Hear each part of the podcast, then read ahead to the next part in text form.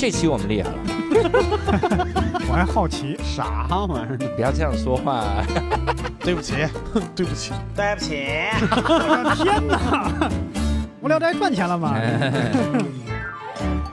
Hello，大家好，欢迎大家收听这期的无聊斋，我是教主。哎，刘少，哎，这期我们厉害了啊！瞧，因为这期我们来了一位特别大的大咖啊、哦而且我们经常看到他的他的工作人员已经在旁边鼓掌，这个要鼓就鼓出声儿啊，这个我们都没录上哈、所以呢，这次其实说出来，这应该是无聊斋来的嘉宾里国民度最高的一个大咖了，是吗？对，极为高啊。嗯，形容一下。这一位大咖应该没有人不认识了，嗯哼，对吧？我们请到了李静老师哈、跟大家打个招呼大。家好。大家好，对，哎，旁边这两个雇来的，嗯我雇了你们，你们都不鼓掌。要大声鼓，大声鼓掌喊啊！对哎，好，非常好。这个节目我是来的知名度最高的。对我本来想抖个梗，我说跟哪吒有关，但是后来没好意思抖。哎稍等一下，请问我的工作人员，嗯，我现在是这么没有人气吗？你们给我上了一个节目，都还没有我有名，我怎么来蹭 流量？哎呀，你看怎么回事儿？反正来也来了，先录了再说吧，录了回去再追责哎。呀，笑死我！我们是想客气一下，你这人力办辞退也需要时间，反正我们这个 不需要时间，正好想找他们的错误了。今天下午就办手续。已经办好了，人力就差就填表，就差一个离职的原因。对对对，这个节目有有主题吗？还是一直要这样下去？我们要一直这样。我们其实想跟静姐来聊一聊哈，关于静姐的各种各样的事儿，因为这个我们之前看了您很多的节目嘛，我们相当关心的其实是这个，咱们拿比较近的一个说吧哈，嗯。就是第一开始近距离这个节目，我们想问一下，就是为啥能起这么好的节目呢？我夸人夸的是不是特别到位？哎，这个我真的还挺想聊的，嗯因为我最近就是你别人问我什么，我才能想起什么。嗯因为最近一直在搬家嘛。嗯好，我告诉大家一个治愈的方法，如果你想忘记什么，就去搬家。嗯因为我搬到第三天，我就开始头晕，站着原地头晕。哎呦我，然后是这么所有人，直接的忘记。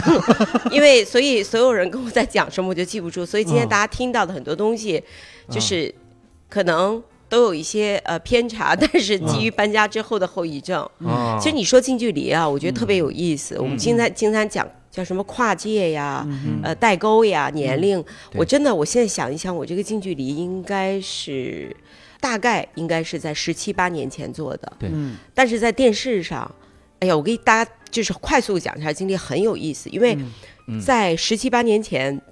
有一网站叫新浪，现在微博大家都在用啊。嗯然后呢，就很有意思。那时候的新浪，其实对我们这些做电视的人，我们不知道什么叫新浪，知道这是个网站。嗯然后呢，当时新浪的 CEO 叫汪岩，其实我们是在一个聚会上认识的，嗯就很偶然聊起来。他就说：“哎，你们这个做节目的，可不可以来我们这个网上做个节目啊？”嗯我压根儿就没有去过互联网网站。你想，在两千零二年、零三年，嗯我当时就应了，我说先答应着吧，就是想看看。嗯。然后我记得特别清楚，就是在那个北四环那边，嗯。就印象比较深。第一次去新浪，就看到很多长得跟你很像的人，坐在啊，那静姐看的是教主啊，不是我。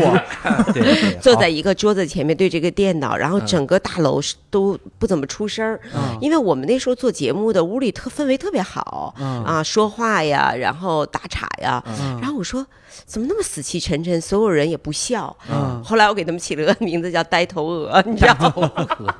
就初代程序员们。对嗯，然后我就意识到了一个问题，我说我们这些做超级访问近距离的人，嗯呃，当时没有做近距离，就是超级访问，嗯我们为什么不能够把我们的节目放到这个网上，让他们帮我们来宣传？嗯所以在当时是很超前的，因为当时电视台就是电视台播节目，嗯大家会觉得你这个互联网就是个互联网，对，不像现在啊。所以我应该是因为那次去了，就很早就开始把我的节目在互联网上宣传。嗯嗯，但是呢，我想说近距离，就是因为当时新浪有一个项目叫 UC 浏览器，嗯后来。嗯，被阿里收购了。嗯 U U C 浏览器是什么？就是一个一个房间排队，大家聊天儿，嗯，在当时非常聊天室非常的新聊天室。嗯那我们当时呢，就新浪说，哎，你既然参观完了，你要不要做个节目呢？于是我们的第一个近距离的前身嗯是呃，我记得这个节目在当年获得了新浪颁发的这个就是最佳呃网络原创节目，是中国的第一档网络节目，哦。我们就叫近距离，嗯。那就是等于把 UC 浏览器的各个那个直播间，嗯。就是它等于聊天室排队。嗯每天呢，我会请一个明星来，然后呢，再跟大家聊天儿，真的就是直播排这是最早的直播呀，直播，哦。而且是聊天室，我都我都我真的嗯是没有见过，而且我们当时是在一千平米、八百平米录像，嗯。然后我印象特别清楚，是在走廊的一个茶水间隔壁的小屋子里，哦。我当时觉得特别委屈。哎，可是你有没有觉得今天的直播环境？嗯。全是像我们公司现在走道旁边那个库房，现在也是直播间，嗯，我觉得特别有意思。就并没有改善多少这样的 我不知道这是一种进步啊，嗯。还是人们对审美和这种辅助条件需求的一个一个什么样的结论？但是嗯。当年我跟新浪做的新浪 UC，嗯。呃，浏览器做的这档近距离，嗯。后来就三年之后被华语卫视嗯。看上了，说嗯，哎，我们喜欢这个名字，但是我们要求你全部采访香港艺人。哦。啊，因为就是他们这是华语卫视嘛，嗯。华语卫视播出，所以大概在第二次近距离又活过来，就是在华语卫视，嗯，然后而且陆陆续续播了很多年。那那时候我就看着我从生孩子前肿了，然后生完孩子继续肿，嗯。然后呢又消肿，因为那个华语卫视后来倒了，你知道吗？啊然后他就玩命的播他买过的节目对，然后有一次。真的，我跟一帮半熟不熟的朋友啊，在一个地方吃饭，因为他是在酒店落地的、那个华谊卫视，看到自己当时的样子还在播出。哦。那这个节目呢，播了几年呢就结束了，但带给我最大的财富就是我完全原原来听不懂香港版的普通话。嗯。因为他们让我采访的都是我们当年看的那种港剧，要不要喝汤啦那种啊，对对对，就各种，嗯。我真的到后来就是各种人，我大概都能听懂啊，反正就半猜半懂的。嗯所以基本上后来也其认识了一帮香港艺人，嗯为后来我做真正的近距离奠定了基础。嗯后来大概是应该在我忘了我是哪年那个近距离成立，到今年应该十十三年了。就十三年前，安徽卫视找了我说我们要这个节目，因为我们看中你的明星资源，但是我们不能叫近距离，嗯。那就感觉我们把别人对吧吃过的东西拿过来，那就叫非常近距离。非常近距离，当年不是吃过的东西换个碗。你注意啊！对不起，哎，当年特别流行超级、非常、嗯非常近距离、超级星期天，对，超级演说家，对对对，所以，基本上呃非常近距离就变成了我的一个就是我的一个 IP。嗯，然后呢，当然也随随着各个台的起起落落，嗯。然后搬来搬去。啊。今年十月份开始在抖音还叫非常近距离，嗯。我觉得是命运很有意思。近距离的前身其实它是个网络节目，对，它是对。个直播，但是今天它不再跟电视合作了。我们跟抖音合作，大家知道抖音是短视频平台，嗯。对，但是这是抖音合作的第一个四十分钟的明星访谈节目，哦，不是我们的节目拿过来切成一段段在抖音播，不是的，是嗯抖音跟我共同投资、共同招商来做。所以你今天问到这个问题，为什么我花了点时间啊？嗯。我们去看所有的事儿很有意思，嗯。对。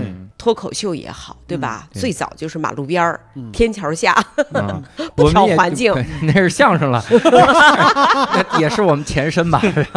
没有。我会觉得剧场由小变大，由大又变小，然后大家在墙角嗯。支个摊儿，弄个麦，嗯很个性化的东西。你看近距离前身也是，嗯对吧？我那超级访问平时都是在四五百平米录，我每次去新浪，我在想，这这这这也太 low 了吧？你看现在不是茶水间，又又开始了吗？嗯对对对你你说它是 low 吗？嗯，不像，因为很多大型，它就世界级的互联网公司也都是从车库起家的。苹果对啊、嗯对，什么 IBM 什么这都是的，可能他们就是骨子里边就是有那种，就是反正只要开始就要先做事，先不要把自己伺候的那啥。但是他们有了钱以后，把自己把自己伺候的也挺好的。这是规律，而且嗯我觉得吧，就是嗯很神奇，嗯上来高举高打的，嗯我觉得到后来寿命都不长，嗯就很有意思。就是我觉得近距离也好，超级访问也好嗯啊，还有我那个美丽俏佳人这三档节目，我都是等于都是我脑子里的想法。嗯那所有的开始都非常非常的 low，嗯。我做美丽俏佳人，不知道该怎么给别人讲服装搭配，我借了一百件衣服，嗯。其实就用六套就行了，啊一个节目。对，但是现场我们都撅撅着屁股在那儿找衣服的时候，一边找一边流眼泪。就是所有的，其实你发现活得很长的事儿啊，嗯。就是一开始它都有一个，就是就是挺 low 的故事。嗯。超级访问更别说，我们自己去那个二手市场，嗯。不像现在这什么。呃，咸鱼啊什么的，就挺洋气的。我们是那种，就是人死了，就是要把那个人去火葬场，东西去二手的那个 马甸儿。马甸儿当年有一个，哦就是那种凄风冷雨破家具的地方，哇塞就是。但是你从，然后我另外一个朋友给我打电话的时候哭，说她创业哭，我印象特深嘛。嗯我创业两年，她跟她老公离婚了。我说你哭什么呀？她说我说你在哪儿？她说我在宜家，我还得自己搬家具。还我说你行不行啊？我说我创业，我要么去马甸儿，我这辈子都没用过死人用的家具，你在宜家你还哭？他说我还得自己组装。我说宜家玩的就是这种让你觉得自己很酷。对，嗯我们俩后来见面嘛，嗯后来他就是出国了，就聊起这事儿。他说，他说你身上有一种，就是就相声精神。啊，就就我不知道是啊你故意要把就是苦中作乐，因为你你没你没有什么，你躲不开，那你干嘛非要觉？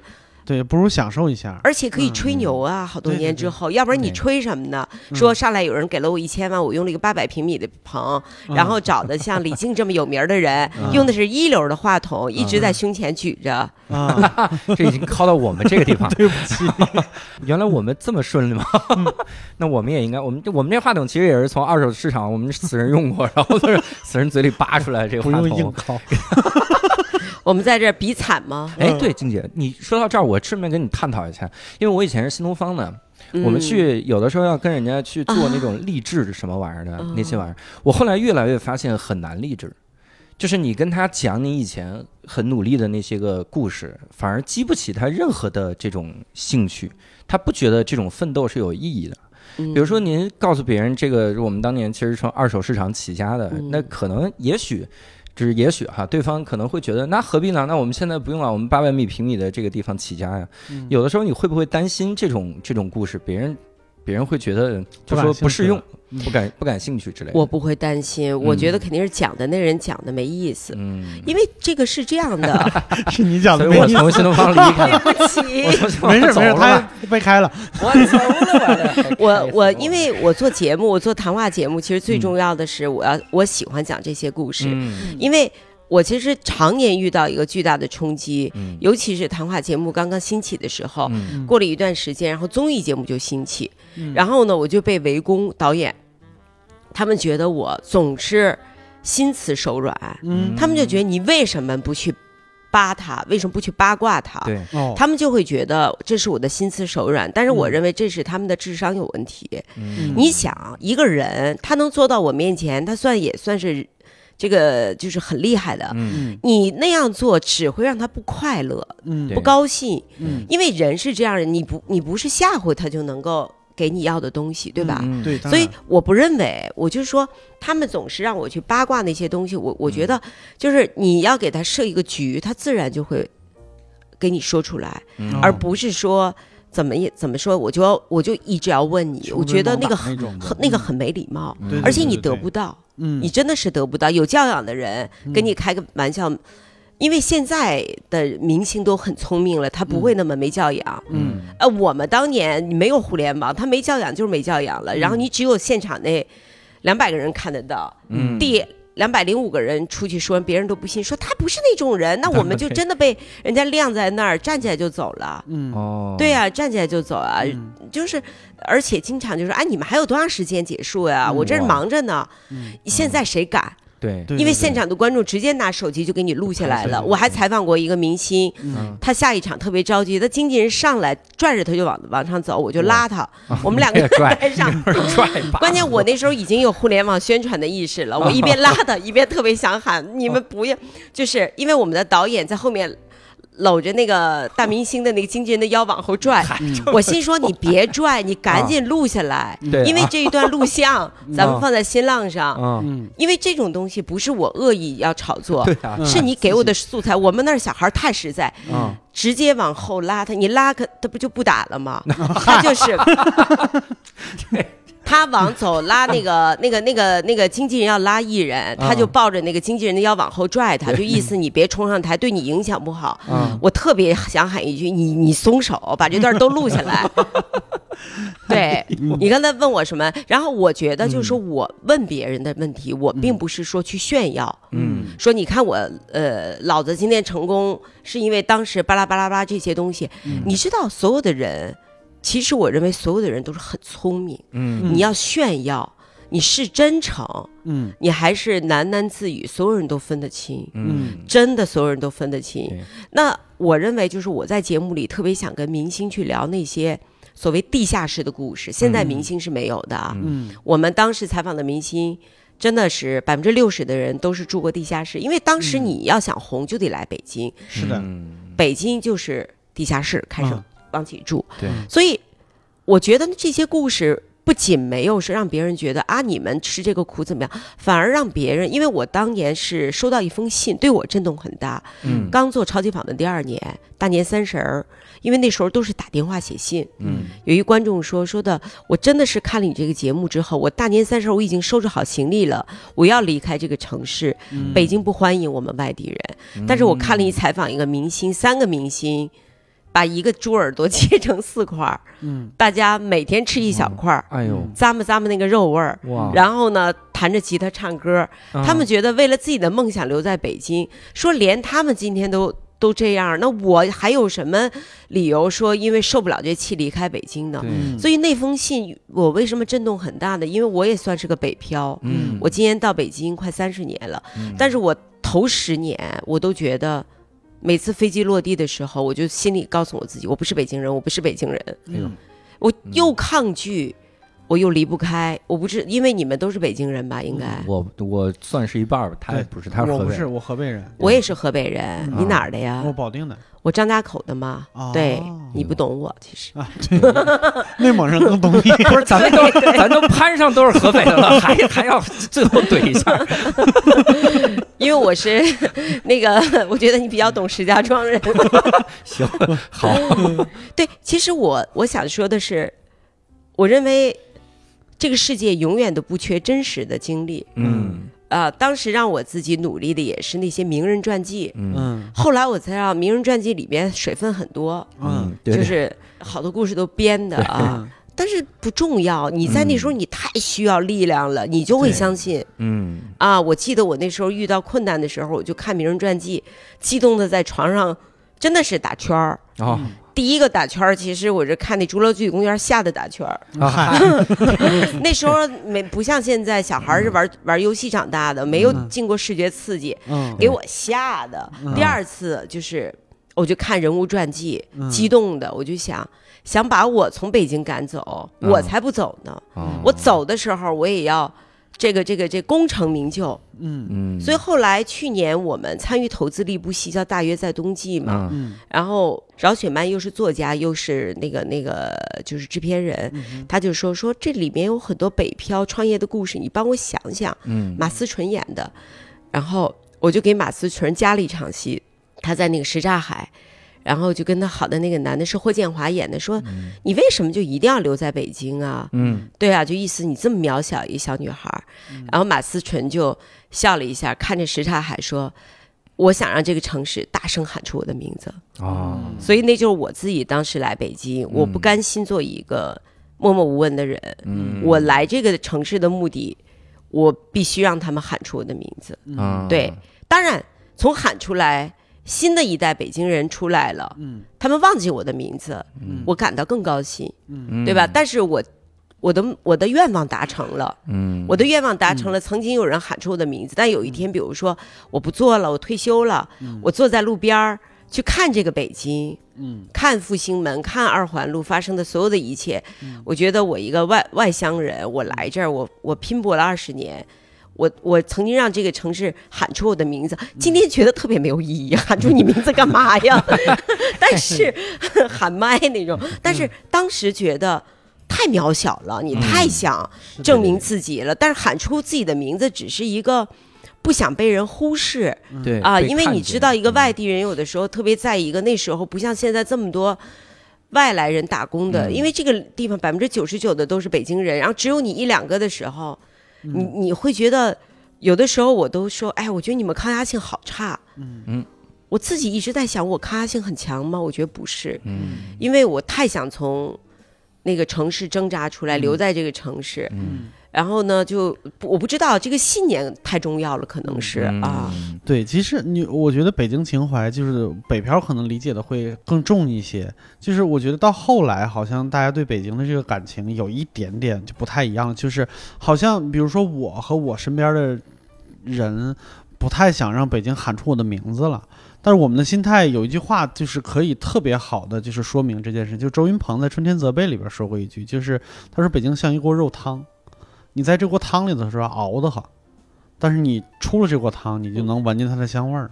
嗯就是对我们的感觉是在这个地方，你无论你是个多怪的人，你都能找到同类对啊、有点归属感那种感我，我觉得你说这话特别有意思。我觉得嗯北京对我而言，它就是一个梦的开始。嗯我觉得如果我先倒回来想，那天我我我跟我女儿说你你是哪儿的人？她说北京人呀。我说你是张家口人？他说我不是。我说那你他爸爸是江苏的祖籍嘛？啊你是奉化人？我也不是，我就是北京人。然后我就特别想拍一个电影，就是我们来的时候，打死都不觉得自己是这城市的人。对虽然住下来了，包括到今天，嗯，也没有觉得完完全全自己是这个城市的人。对，我觉得我是这个城市的打工人。嗯我没有觉得我是这个城市的，呃，就是那说不清，就是你的根儿就是不在这儿，你的亲戚爸妈嗯。吃的东西的口味，开个西北莜面，你觉得哎呀，西北莜面开了，嗯。大家说西北莜面开了跟你有啥关系？因 为有莜面俩字儿，嗯 那。我觉得下一代没有了，然后我就心里就觉得，哎，如果有一电影啊，讲我们这两代人，嗯。对你就会觉得特别特别有意思。然后他们又觉得北京，嗯，不能满足我，我可能要到下一个城市。嗯嗯我从二十岁来北京，从电影学院，一直后来，我我自己感觉将近有十年时间，用色彩形容一下啊。就可、就是用那个脑电图来形容一下，它它绝对是那种高频次在闪动，嗯它就是我的状态。我的状态是什么？一个小城市走出来的女孩，渴望艺术，嗯，渴望爱情，渴望激情。然后呢，出来以后，你认识的每一个人，嗯都让你眼前一亮。嗯然后每个人说的话，你都觉得要八字儿半天。然后你心里永远在想，他们怎么知道那么多？嗯你明白那种感觉吗？就是一种高度兴奋，在十年当中。对我现在那天看 B 站，戴景华老师，呃，有就在在那个在 B 站开了。你知道我在电影学院的时候，戴锦华对我影响特别大，他自己肯定不知道，因为他不知道我是谁。嗯我就是一个小女孩，我坐在第一排，他坐在我的桌子上上课，就坐一半儿。嗯我觉得他怎么可以这么潇洒？啊他特别高，一米八将近，然后讲电影，讲希区柯克。嗯我真的，我当时看着他，我都想跪地下，你知道吗？膜拜。嗯然后我就想，我想成为这样的人，嗯我就想成为戴景华，想成为这样的人。我后来才发现，我那一届师资力量特别牛，因为那时候我们叫还没有那么多外卖班儿，就是老师要出去走穴班儿，嗯，明白，老老实实给学生上课呗。嗯然后我就会觉得，你看看我来了北京以后，我能不兴奋吗？虽然也有很多让你觉得特搓火的事儿，嗯，对吧？嗯可是你就每次想到这些大神、嗯牛人、嗯厉害的人在你身边说话的时候，你根本不想回张家口，嗯因为张家口从早到晚，你看着你的领导那张脸，嗯你看着周围那些人，就是有的时候，当然不能一概而论啊，就是大家谈的是职称。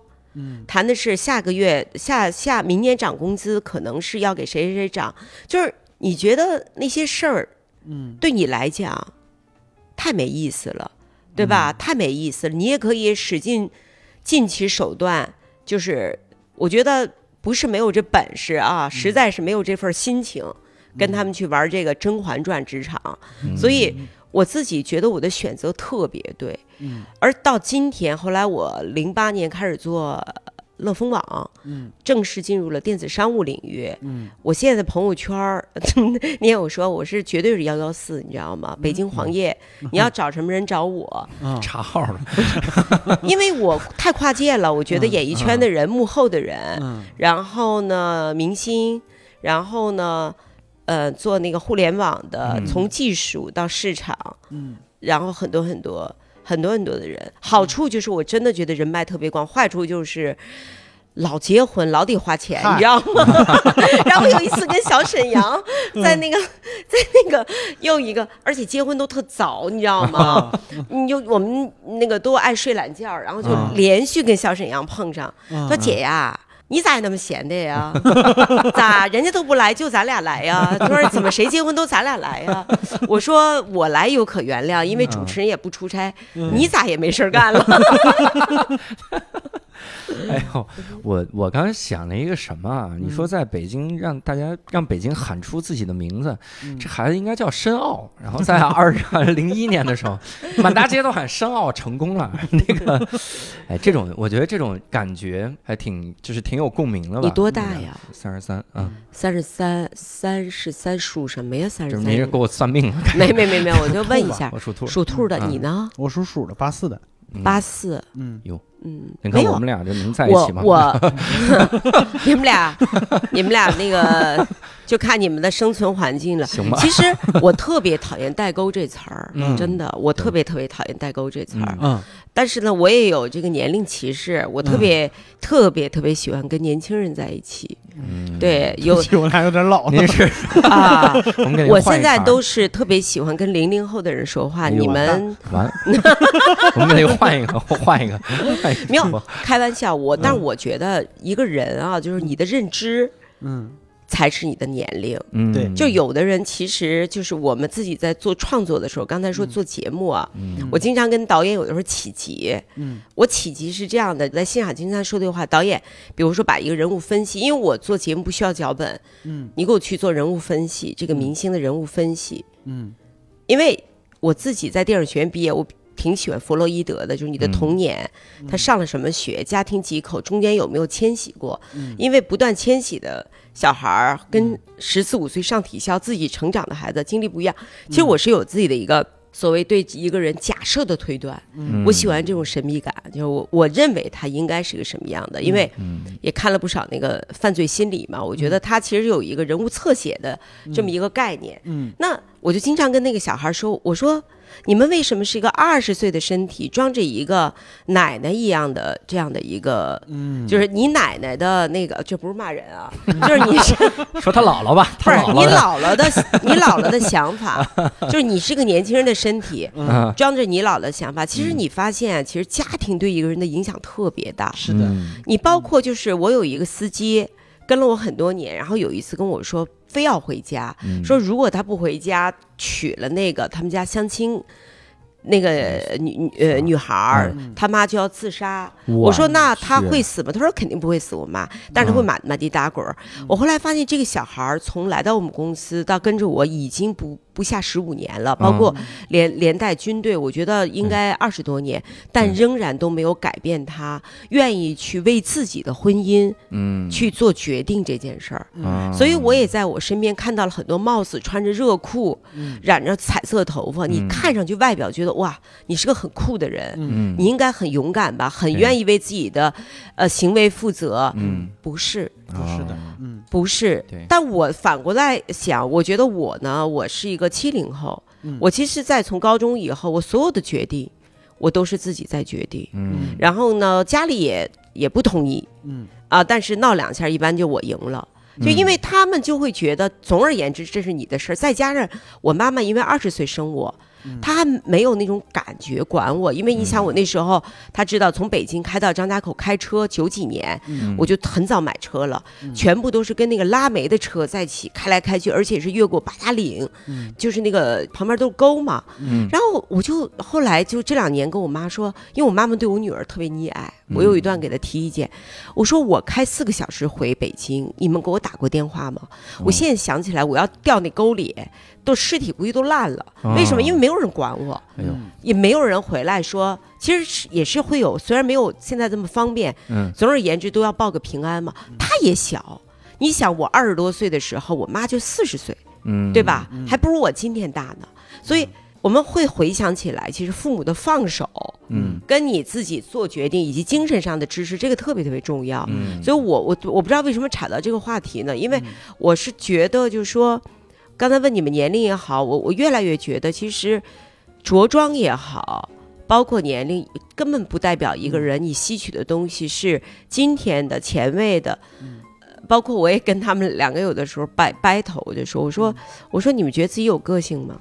对吧？嗯吃着别人打卡的蛋糕，嗯对吧？点着别人那个排行榜前面的菜，你嗯确定是你的口味吗？嗯开玩笑啊，我就说，因为我我会越来越觉得，就是说，我们其实是在被群体，我们以为自己蛮有个性的，但是我们其实所有的行为都无疑体现了从众化。我不知道我这么这么说是不是会得罪很多人啊？对，就是得是大家公认的个性，好像才是个性。就是大家，你看玩嘻哈是个性，但都得是金链子或者是这个一堆首饰，然后放上面才觉得这有个性。但啊，实际上银链子。都不行。对啊，感觉是这种感觉。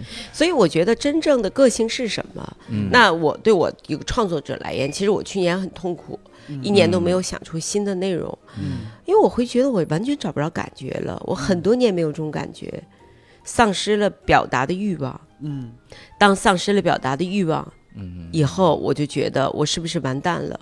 就是我说的不是主持啊，大家因为知道我的角色主持人，但是我认为我自己其实是个制作人。嗯嗯制作人就是我是不是想做一张唱片？这个唱片应该是以为什么主主题？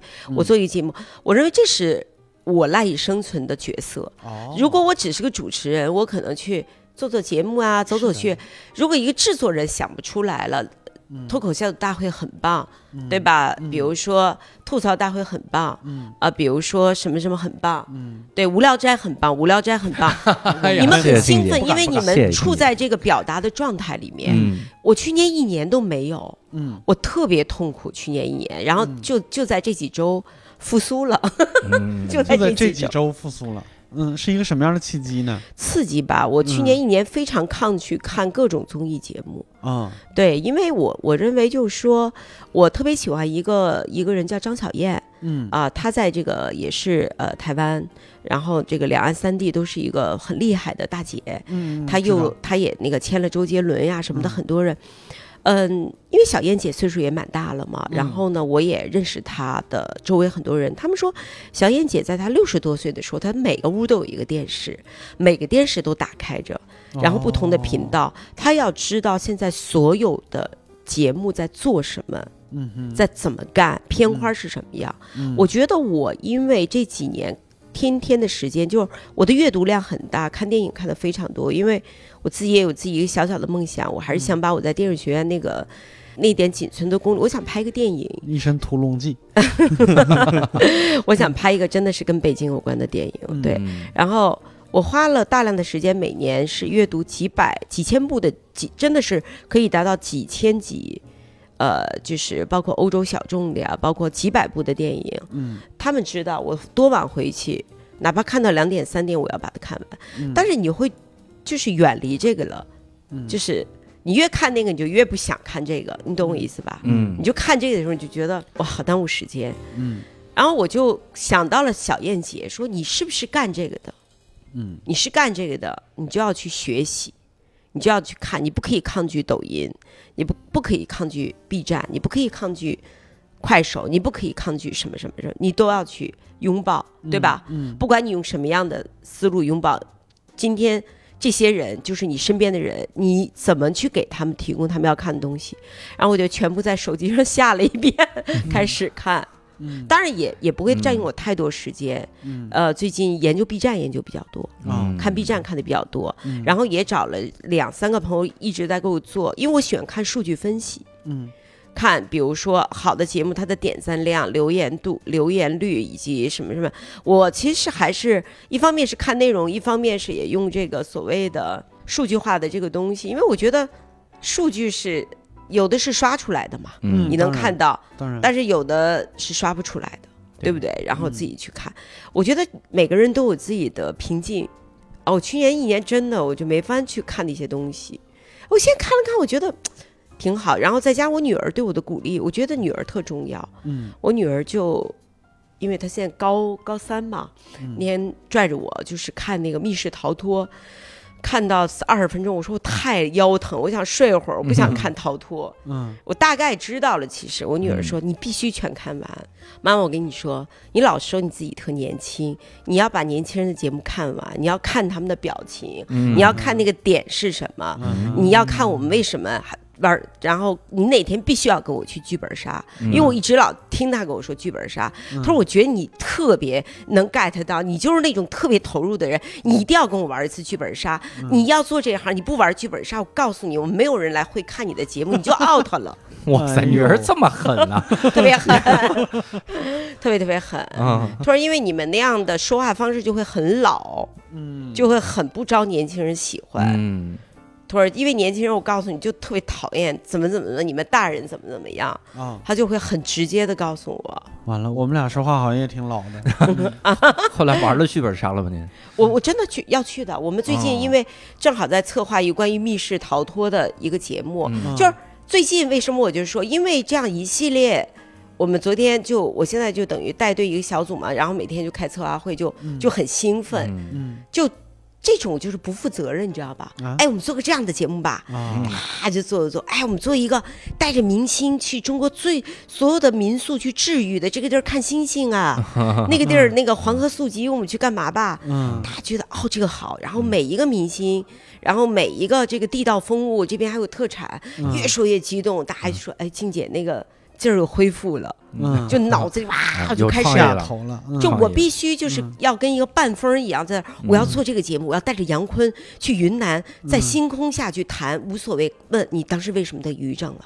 他就会说，嗯然后呢，好，我们两个谈，然后这时候镜头拉开，两个孤独的背影，嗯我们拥有的越多，缺的越少。第二天我们要干嘛？哎，去面包市集，我们嗯要做面包，怎么怎么回事儿？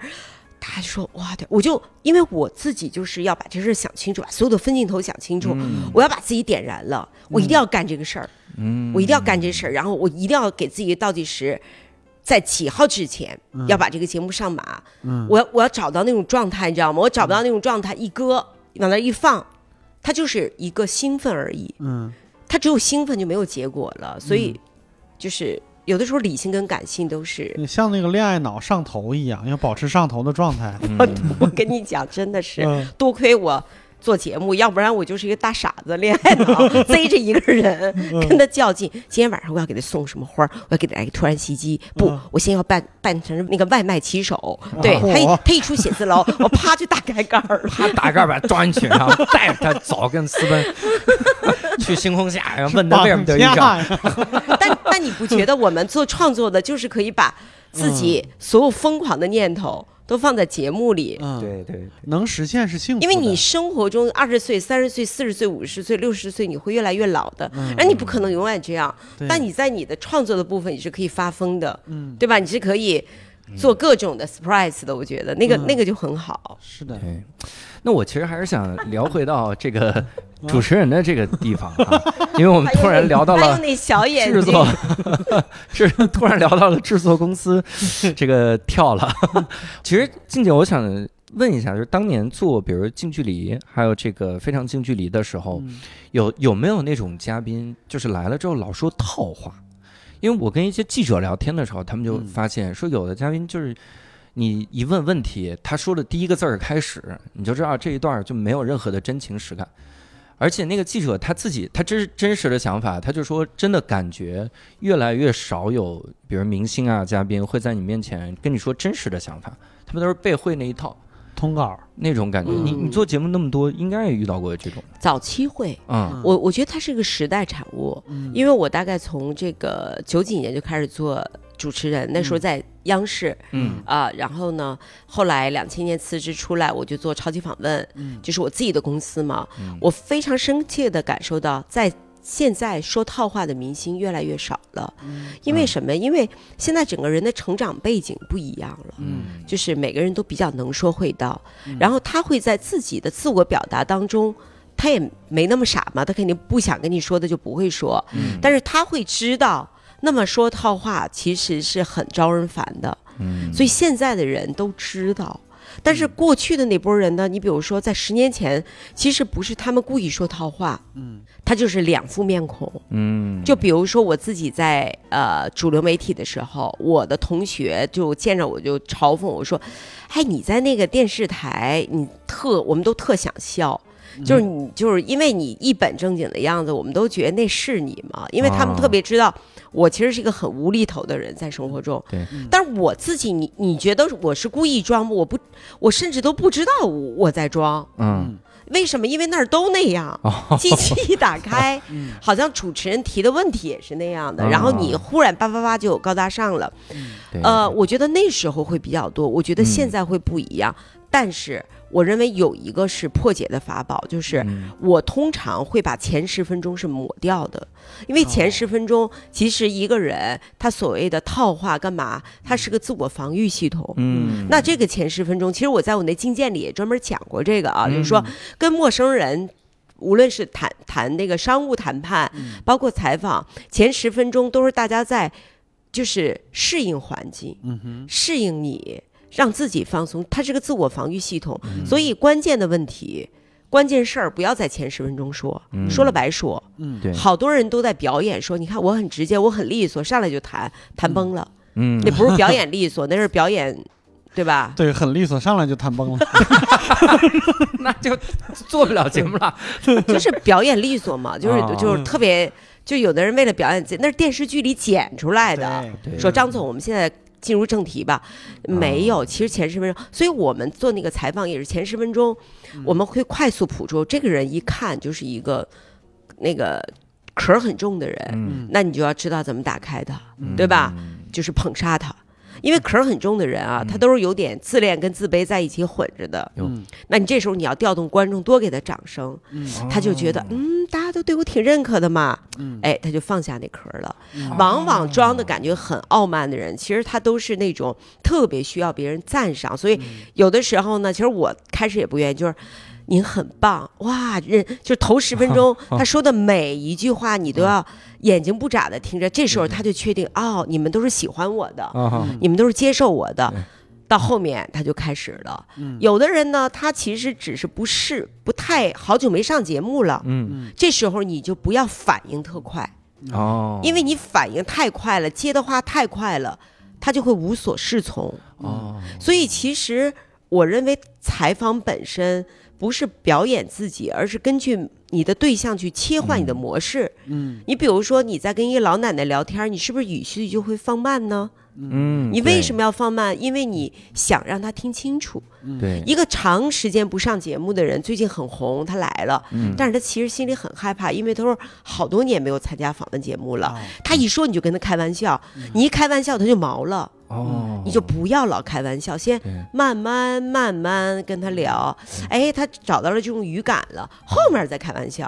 哦，所以其实我觉得我自己会，因为我也不是个专业主持人，嗯啊，我只是觉得自己从经验中得出来，其实是根据对方，那，对方是个结巴呢，嗯你肯定不能特别的学，学的那的确不能啊，哎，你还真不能特慢，你特哎慢，他会觉得你是不是知道我是个结巴呀？哦，对吧？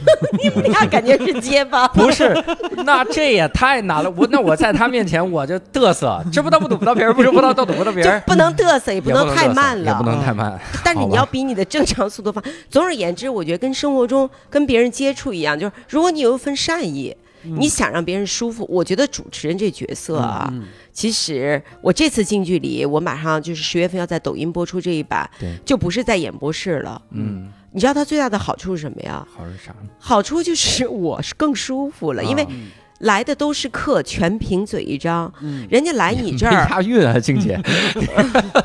真是算了，这见识太少，现在的确少了，他都哎他不知道阿青嫂，这是我妈妈那代的。戏词儿。啊，对这是戏词儿，戏里面的那应该 没事儿，多亏不是李白的诗。对对，没想到差三年就里边有代沟。来诗也你唱一好多，下我也不知道。来的都是客啊，你长得很像凭刁德嘴一啥玩意儿？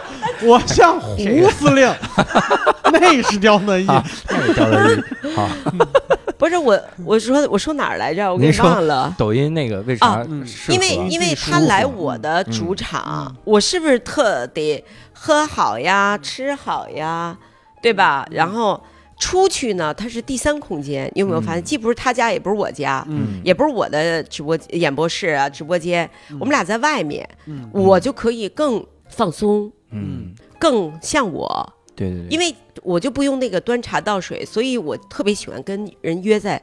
最好不是我的办公室，也不是他办公室，咖啡厅，哦。第三空间是最好的。所以这次我们都是外拍，嗯。啊，我就更释放了，对吧？对，嗯，对，这个其实我们做这个节目的时候，我们做无聊斋的时候，我个人也有点感受。我觉得嗯。如果就嘉宾来了以后能聊得开心，最重要的一个点是平等。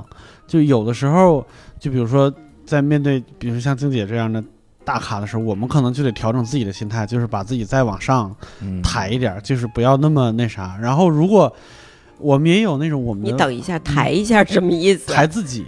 抬自己的状态，就是说啊，有，要不然就不能觉得自己是什么见明星啦，或者什么之类的，就这种心态。也得觉得嗯，他这个 其实你们你们觉得见不见明星这状态，我早已经感觉到了，你知道吗？嗯，嗯。嗯，因为你们一看就是见多识广的人，因为你们眼睛里一点亮光都没有。那不是静姐，我们这个那是困一会儿难得了，是困难。这是这主持人骂人，这就是没有没有，我觉得你们见我其实头五分钟。嗯，你们就 get 到了，你们可以跟我开玩笑，对不对？嗯，是吧？我们是跟谁都得开，对我们有的时候豁出命哎开玩笑。哎，但是但是有的人不能上来就开玩笑，哦，对，对吧？尤其是明星，嗯，其实明星是特别有意思的一个产物嗯啊。他艺人嘛，就是异于常人。嗯对，什么叫异于常人？其实他特别放松，特别开玩笑，但是他有太多的人设不是他自己对自己的，是别人。嗯比如说团队也好，粉丝也好呀，还有这种，所以他来的时候，你上来有的开玩笑，嗯，其实他有的时候他会觉得你们是不是太不把我当回事儿了？是的哦你知道？吗？我不知道你经历过没有啊？我所以，我在这个部分我是比较敏感的，嗯嗯，所以我在采访别人的时候呢，我就是会看长得越帅的越不要上来开玩笑，长得像你们俩这样就比较喜庆的上来呢就，开，没这到就个可以开上来开玩笑。这都没到就开玩笑，先进来就给没你个玩笑到就开。玩笑，先拿电话开着玩笑，然后就直接上来了。哎，你不觉得男的嗯长得不是特好看那种，他就是就长得特别一般的没事，，或者直说就行吧行。，这静姐，我没 没经验，我就是我不知道你们的听众知道你俩长啥样吗？知道观众知道，知道，嗯那就行了，那大家都明白了吧？明白了，明白了。就是 就就会很很好，妇女之友，我们，就会跟你们在一起。冯巩了，但是你说我们几个如果有一个特帅的嗯小鲜肉在这儿，嗯你发现这个屋里氛围绝对不是这样的。端着，对，我不知道这是因为那小鲜肉的问题，还是大家投射给他的问题。总而言之嗯，他跟采访一模一样，哎那个场他就是热不起来。对对对，你也别想着热，嗯，我听到过一个类似的说法，就是他说那个耍大牌，其实好多不是明星真的脾气大，那是他要么是确认自己圈内地位，要么就是嗯呃彰显自己圈内地位的一个手段，他是有有勇有谋、有计划的耍大牌。有有，嗯。我倒不觉得有那么复杂，我觉得他就是个气场。嗯。我我跟他一说，你看我们坐在这儿，就感觉特特别那个嘻嘻哈哈。嗯。你来一个小帅哥，嗯。他首先他也又长得好看，他又没有你们幽默，嗯。然后呢，他这个屋里的气氛，他就是另外一种嗯。拘着。我们北京话就叫拘着他总是拘着。你说采访也是这样的，嗯，所以我现在越来越不想采访长得好看的了，行，我就喜欢采访长得正常偏上，像你们这样的。哎呦，静姐，您已经换了仨词儿了，每次都觉得不太合适，往上换一个词儿。这行吗？正常偏上，最后这也行了，这不是正常，中等偏上，不是姐，咱刚才还正常偏上，这是中等偏上。中等偏上高于正常偏上可以上。了啊，是吗？哎呀那真真很好，嗯您再夸夸，这这节目是夸我的，不是吗？哦怎么敢夸你们的？是吗？他们跟我说有一个全篇夸我的。节目，对，而且一听这个名字，他们说静姐就觉得特别适合你一直在追求的无聊斋，因为无聊就是有聊嘛，啊，对吧？我觉得我经常特别喜欢 你们俩啊，你们真是机器录太的，默契了，我我们。们俩没想过这一条，的确没想过有点默契。我们原来是这样。无聊有无聊斋嘛还斋。解释？嗯，无聊就是有聊啊，哎，敢说自己无聊的人，那简直是，对吧？那得多大的自信呀！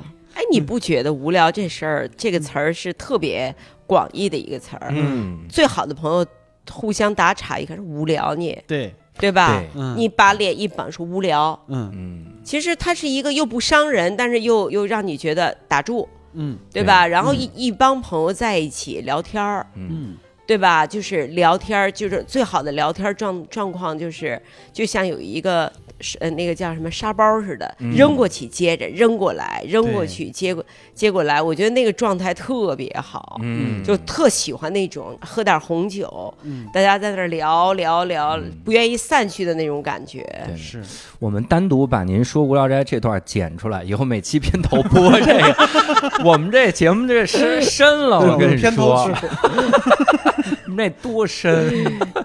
那您在主持的整个的那个过程中，还会有印象比较深的那些个嘉宾吗？因为我好像听您描述，比如像刚才拦着 拦着嘉宾不让走那个，好像都排不上说印象特别深的那种。其实，呃，说实在也没有什么印象特深和不深的事儿啊，嗯。因为我觉得两段嘛，嗯。就是刚刚做的头十年，因为我们节目像我做超级访问的时候就比较幸运，第一年这个节目就红了。嗯。但是就在第一年的前半年是最难的，但好在呢，因为我在央视那时候已经有了一定的这个这个明星的算是关系了，嗯。所以没有那么难。那慢慢慢慢到后来，其实我会觉得最重要的是，不是说看到了一些什么样无聊的人，嗯最重要的是你能看到一个人的心态变化。嗯其实是有两拨人的，有一拨人，比如说突然成名，哦后面就是各种选秀节目出来了，你知道吗？嗯那我们也看到了很多突然成名，嗯然后坐到你面前的时候，我印象有一个小孩儿，就是也是。啊，那姿势就是你看自己身体语言，已经感觉这地球就盛不下他了。有我当时在访问的时候，因为也来过比他还有名的选秀节目嘛，嗯然后我就会觉得，哎呀，我还跟戴军说，我说你看这快了，因为我们真的是，嗯就是媒体是这样的，当你得罪一点儿两点儿的时候啊，嗯就是他不是叫墙倒众人推，嗯。他一定是一个，就是我我觉得特别奇怪，凡是那个出事儿的，就是最后都是平时就是得罪媒体。什么叫得罪媒体？嗯。就是约好了，嗯。人不见了，来都不来，就是我都懒得跟你就编个借口。嗯。就我也碰到过采访某女某女明星，嗯对吧？嗯。啊而且我们那个更更倒霉啊，把他同学都请到现场。了，嗯。哦然后这哥们儿就消失了。完。然后都懒得打一个电话说我肚子疼，他哟。就是你说白了，你请一个你你你撒一个所有人都不信的谎，都是尊重，啊对，结果就被人看到逛宜家呢，还。哎呦。因为你知道人啊太红了的时候啊，嗯。他就是会产生一种像那个科幻片一样的幻觉，嗯。就是就你在发光，周围全是马赛克，嗯。就是一个人，大家都特别能不能理解，说为什么一个人能干出很多很多事儿。我特别能理解，就是一个人在红了的时候，嗯。他真的是可以能够那么认为和相信你们什么都不是。所以人在红的时候会得罪很多媒体。你说这一下午，我们这机器设备、人、观众、他同学全现场全等着嗯。就不来，嗯，这种奇葩你遇到过吧？还在宜家啊，还在宜你打电家，话说还得我自己组装，是怎么的？再不是一个人。你给他假了个创业，然后还有那种我刚才说坐在你面前，就是姿势都不可一世很没礼貌的。嗯，地球容不下。然后那那种，哎，然后当然你我自己，因为见过这种起起落落嘛。嗯。嗯。那我肯定是面不改色心不跳，但是会跟戴军耳耳语一下说对。他快了，哟，哦，因为你看着这个人。就是他，就开始就哎呀，反正我觉得我有的时候断这事儿断的挺挺准的。嗯。然后呢，后来真的是被媒体一通啐吧，各种。嗯。然后几年之后又来我的节目，嗯。就完全做的规规矩矩的，换了个姿势，对，换了个姿势啊，然后跟他说任何一句话都眼睛唰唰唰唰转半天。为什么？因为他担心嗯这句话被媒体怎么用。嗯再过一段时间，反正也是后来熟了嘛，嗯我我就跟他说，我说你记得你那时候刚刚成名，在我直在我演播室，我把那个照片给你，你想看看吗？嗯我就跟他说，他说他说静姐，我当时那样的呀。哎呦，我说是的，我说你当时特别特别的没礼貌，嗯我当时真的觉得啊、这个人怎么可以这样？我们采访过五十多岁啊什么的，六十多岁啊都没有你这样。他说我真的是，他说我后来吃了大亏了，我真的，哎，我跟你讲，这人啊，就是我觉得最好的是。他让我能跟他说这些，不是因为我。嗯你想我有病啊？我我嗯我哪壶不开提哪壶，专提不开的那一壶。是后来我认我认为他变了，嗯他长大了。你想都十十五年后了，嗯他跟我能够触到那个，我可以跟他说这个话的份儿上了。嗯我就我就跟他说，我说人啊，就是得一无失志，失一无失心嘛，嗯就是永远你要就是缺什么你就嘚瑟什么，对吧？有什么你就别显摆什么，就是说。你看，凡是这种人，就对吧？就没有什么最最后你出了问题，所有人都给你加一棒，所有人都给你加一棒。嗯所以我觉得这，而且中国人的哲学大家也知道，中国人从古到今都是永远都是含蓄的人、低调的人，对吧？受人尊敬。咱们不是像西方社会，嗯对吧？那个是，你看那个国外那个学徒节目、c e o 都是要从直升飞机软踢下来，咱们咱们中国肯定在下面留言摔死你，你知道吗？咱们崇尚的是低调，对对吧？对低调，然后事儿做得很好又低调，嗯。所以我觉得对，嗯。就是就是特别含蓄低调。嗯。这没办法，这个我们周围我们我们喜欢男的也是这样，我们几个聊，我们最最讨厌夸夸其谈的，我们喜欢爱说话的，但不喜欢吹牛的，这个自古都是这样的，就是那种特别喜欢炫耀吹牛的女孩子不喜欢啊。我们分别在考虑自己过往都有什么女孩子喜欢我。你们俩谁是炫耀，谁是吹牛？我在想，我在想 哪个姿势做的不对。对，不约而同调整了一下坐姿。对，那如果像那样的嘉宾，那您怎么主持的时候不会觉得很棘手吗？还是正常问是吗？呃，我刚开始几年就会很不舒服，嗯我后来连不舒服都没有了。因为我想明白一个道理，我以前特别生气，就嗯就是在现场，其实就会挂脸，哦，然后呢就觉得很难受。后来我在想，有一句话说，我为什么要用别人的错误惩罚我自己？嗯我是干嘛的？我不是法官，我也不是道德法庭，嗯我就是访问他，嗯我把问题抛出来，他就是什么呀？他就是他是什么？他就能够让别人看到什么，嗯能看明白的人能看到九层，嗯看不明白的人能看到三层。嗯他是什么，他自己去表演出来，对吧？嗯我不，我不需要替他掩饰，嗯我也不需要替他抬轿子。嗯他丢人那是他自己说的话，嗯，对吧？对他好，嗯他能够悟到那个，他也能够分享给别人，那是他自己的事儿，不是我的事儿。嗯所以碰到那个特别特别好的分享的人，哎，我就被带动的一起感动啊，流泪啊。我觉得感碰到那些人，我就觉得哎，这个挺好，他自己在那儿。那个那个献丑，嗯他自己在，我干嘛要生气呀、嗯对吧？我干嘛要尴尬呀？我又今今天第一次见他，嗯丢人的是他和他们家，又不是我。哎，我就觉得，当你这么想了，就像我特别不喜欢参加饭局一样。嗯刚开始来北京，我也不喜欢饭局。就忽然有一天，我们老师说了一句话，在电影学院，他说：“一个编剧最重要的是要了解形形色色的人，你不是关在屋里去写银行，去写哪儿哪儿哪儿，嗯对，去写什么犯罪，你你了解吗？你不了解，你们跟我出去混。你们去给我观察生活，你然后你们出去给我结交所有的人，你写出了所有的人物，因为我是学编剧嘛。那我后来发现，我不喜欢的饭局，因为老有一波一波的人啊，哎，我在想这太好了，我就让自己成为这个就是坐在那儿的工作就是观察每一个人，嗯。对吧？尤其是喝多了以后，人的第二种面孔出来，哎呦，我就发现我好忙哎，嗯嗯还还得分析回去，因为我一个闺蜜跟我住在一起。吃饭我也带着她，然后比如张三说什么，李四怎么看张三，然后呢，咔就是十个人你观察下来，你就会觉得特别有戏。嗯回家再一复盘，就觉得特别好玩儿。从此以后，我就发现饭局对我来讲，我一点都不无聊。为什么？因为我我不是来吃饭的，我跟你们都不一样。对我来讲，对吧？这是一个免费的社会实践。对，我就爱上了出去饭局。哎，有没有陌生人？没有，没有不去。有啊，好来。所有人，他就是他，其实不是说我爱社交，一开始我也不喜欢去，现在我就会觉得。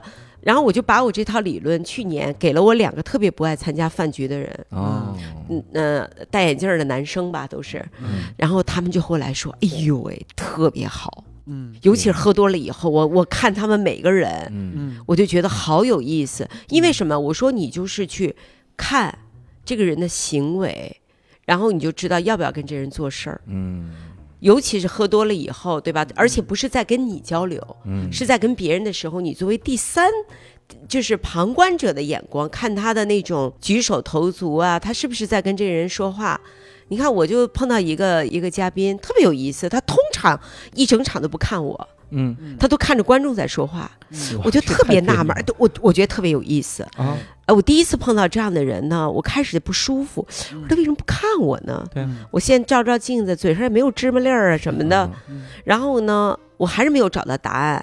后来我就去翻翻一些资料，心理学的，哎，我觉得挺好的。嗯后来我发现，就是他很，他就是不能够一对一看着你的眼睛，哦，因为台下是观众，对，他是一个什么呀？缺乏真诚的人，哦，他是个表演型的人格。哎，哦对吧？他看着观众的时候，他是在演他，嗯但是他跟我一对一的时候，他是自己，对，他不习惯于自己。嗯哦，然后后来呢，我就在招聘的时候发现一个事儿，我在嗯应聘一个，呃，我做那个就是小程序的一个一把手的时候，嗯挺能干的。我看他嗯简历，就是像我们这个长条桌子，应该不到一米吧，很近。嗯然后呢，他就一直不看我。嗯。我一想，是不是因为我名人，啊再加上颇有几分姿色啊，他又是个男的，嗯。风韵犹存呢。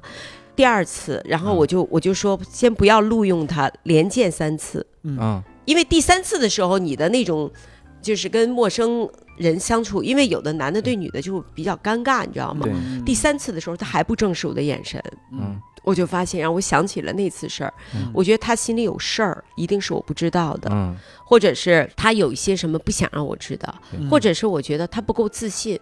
但种种，我感受到这些东西不适合这个职位。嗯，这个职位是个陌生领域，对。陌生领域更需要我们两个密切沟通。是尤其陌生领域，一个人如果是让你觉得那么不踏实的话，其实你在这个陌生领域投进去的钱，要做的所有的事情，你是不知道的。嗯他还不如说我找一个制作人，其实我也懂，所以我就其实有的时候我认为都是在职场跟我的采访当中就是相通的。我不知道你你们可能没有遇过，因为我是演播室现场。对左手是两百个观众，对面是我跟他一对一，他通篇不看我，这个是把我都给惊掉了。就是啊他会这样看一眼，就马上就看观众，哦说这个事儿是这样，然后一直说一直说，然后这样的，然后就这个是，就你刚才让我回忆起来，我觉得蛮有意思的。但是你不能说，哎呀，他怎么这样的，然后就把这事儿放在这儿，不是，嗯你要去查这个资料，嗯因为你找到了所有的。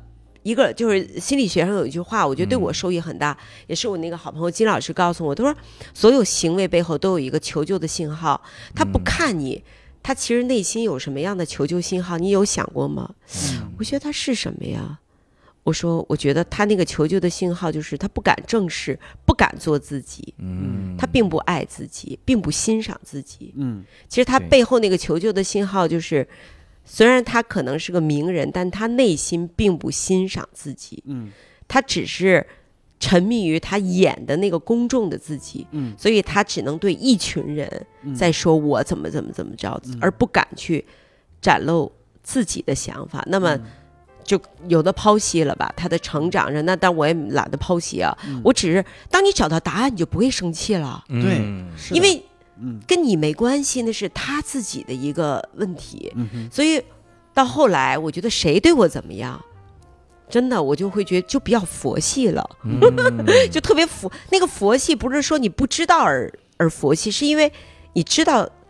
你去试图理解别人那个行为背后求救的信号的时候，你就变得特别佛系。他无理就是他无理，嗯对吧？他有礼貌就是有礼貌，有礼貌加个微信成为朋友。我很多的朋友都是节目加了微信以后，慢慢慢慢相处，成为了好朋友。嗯然后他如果没有礼貌呢，或者他就是那样的人呢，哎，就一面之交，哎，点头啊什么的，就就你就没必要生气啊，也没必要再到处去说他。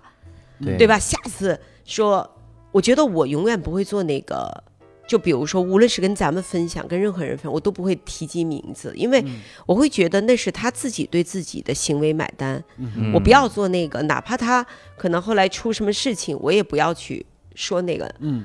因为我觉得那是我自己的准准则，我不想在他的那个事情再加一棒。我觉得没有意义，那就是那就是他自己的人生，那就是那就是他自己的人生，他自己去为他自己的行为负责。谁让他当时那么不礼貌，对待所有人的时间，对吧？后来他们都说他还要什么包机，包机都租好了，人又没了。我说他也真是任性啊！对，拍个广告说我不要坐飞机，那就包机，包机都人都失踪了，然后又多付了一天飞机。哇，我们算一下谁最近出过事儿，好不好？哦，我说的都是十年前的事儿 十，年前 这样我们回去翻翻新闻，嗨，放心，不会给你线索的。我们以前就是我们做播客节目，有的时候跟嘉宾聊天啊，包括我们以前做一些个编剧节目，我去采访一些个嘉宾的时候，其实我我更多的一个感受是，有的时候嘉宾会治愈我，就是人家。经历了那么多，人家对一个事儿的看法一说出来之后，哎，刚好就是我纠结的，然后困惑的。不知道静姐以前主持的经历中有遇到过这种治愈自己的时刻吗？我觉得一直哦，所以我就说，我经常有的时候遇到困难的时候，我就说，我特别谢谢这些困难，因为这些困难就让我觉得有真实感，因为我觉得我太幸运了，嗯，因为我的太多了。你知道，如果没有我的这种人这个职业采访这个职业，就不会成为今天的我。嗯。我上学的时候学习也不是特别好，但是我语文很好，嗯。而且呢，我觉得我是个没有方向感的人。嗯。我我特别傻，我二十一二岁的时候，我都不知道我要干嘛。嗯。然后呢，二十就是我运气很好，总是经常什么楼下溜达呀什么的，老被别人发现，然后就、嗯就特别奇怪，心想事成。然后到了二十八岁的时候，我就一直玩儿嘛，嗯。我就觉得不想玩了，我想工正经工作、嗯。创业。嗯。所以你看我的人生经历，其实是有点任性，嗯。又有一些幸运。嗯。真正我觉得我懂事儿的是开始做两千年的时候开始做明星访问，嗯，我觉得每一个人真的就是我的一个治愈者，哦，就是你对人情世故，你去你对得与失，然后开始有了感悟，正好三十多岁开始生小孩儿，嗯然后进入到第二次创业，第一次是做节目，第二次就开始我要不要做乐蜂网。嗯那时候中国的电子商务刚来临，然后把我自己忙得跟什么一样的，就遇到了很多人生的困难。因为我其实做，呃，两千年刚开始做了八个月公司，节目就红了，算是一种成功吧。八个月从注册，但是又欠债。因为不善经营嘛，但是也很快两年就还完了，嗯。之后就顺风顺水，一直到零八年，我开始遇到了红杉资本的沈南鹏，说要给我投资，说我们认为你要打造一个商业商业链条，我们嗯。一直在中国想找这么一个这样的人。嗯。我当时觉得那就来呗，干呗。那那时候我觉得才叫真正的创业，嗯。太太痛苦了，因为我碰到的所有东西是我听不懂的。嗯。我在公司管技术、管市场，这个市场是互联网流量的市场，都是要百度、三六零嗯。去什么流量，然后呢电子商务，然后我记得第一次开会说招 UI、UE，我都不敢问啥叫 UI，啥叫 UE 啊。然后呢网上网测试说有 bug 了，我站起来什么叫 bug？所有人都看着我，嗯但是我请的技术老大跟市场老大都很厉害，嗯，他们坚持说要我向创始人汇报。嗯但你有想过我吗？一个要汇报我的人，我都被人吓得半死，因为我听不懂，嗯我听不懂，我怕做错误的决定，所以我那个从零八年到一四年之间，后来一四年我卖给唯品会了，嗯。我其实是真正的创业，就是完全没有经过北京的四环，嗯，然后沿着公司每天高达十八九个小时的工作，哎呦，然后呃一周将近录八场节目，每场我要说两个小时，哇，嗯然后呢下了飞机我就进演播室，回来以后再处理乐蜂网的各种邮件。嗯我们乐蜂网当然也有自己的 CEO 和高管，都是半夜三点收到我的邮件的。嗯所以我觉得，就是说，我不知道那个时候我到底在要什么。如果是人生的第一个阶段，说我要要大声呃喊出我的名字，其实说实在，第二个阶段，我作为一个幸运儿，嗯只是伸了一下手，我要抓住这机会，嗯因为我认为后来包括呃京东，呃包括这个，你像我做乐蜂网的时候，淘宝还没有天猫呢，嗯。正好没有垂直化妆品网站，那我们后来的垂直大部分都死了，嗯那我算活下来的，就是这是个风口，嗯猪都会飞，那我就是那只猪，没有那么大本事，但是你碰上那风口，但好在我因为第一次创业就够勇敢，我觉得做个节目成了，所以这一次我就信心特别有信心，说干呗。但是我记得当时他们跟我说了一句话，沈南鹏说：“你确定你要干吗？”然后这将是一个不一样的生活方式。我当时就一笑说：“这不就是 我又不是没没有创过业，我又不是没有去二手家具买过，我又不是那个没有带着团队一夜一夜的睡在办公室，因为我创业的时候是睡在办公室不回家的，嗯。然后把那个就是团队也不准回家，我们都睡地下。嗯那第二次创业跟第一次完全不不一样，是组织化、体系化，而且是个千人公司，涉及到很多很多，我怕死了。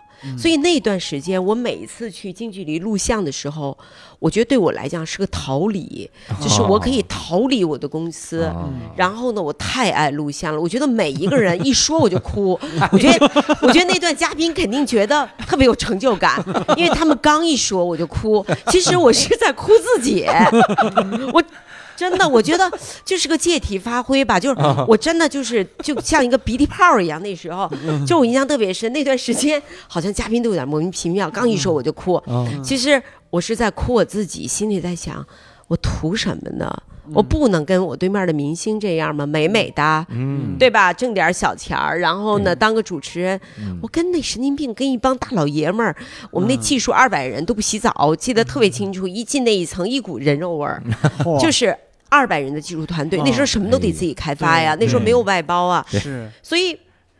但是我觉得他们的那种人生故事，就每一次我觉得嗯就是治愈，特别神奇。我跟你讲，治愈完了以后，我第二天回公司又开始，啊，我就特别盼着录像，所以我觉得嗯。我自己的人生经历就蛮奇怪的。近距离对我来讲不是工作，嗯。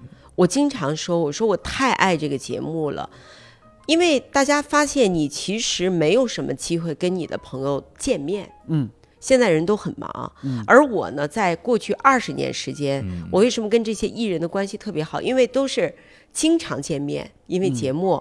从未婚到结婚，从结婚到离婚，从再结婚到生娃，我都经历过每个人的好几次婚姻的都有。嗯然后呢，哎这份子钱随的，后面我第二、第第三次一般都不给钱的，就你会觉得他对我来讲其实不是个工作，嗯是我的人生的一部分。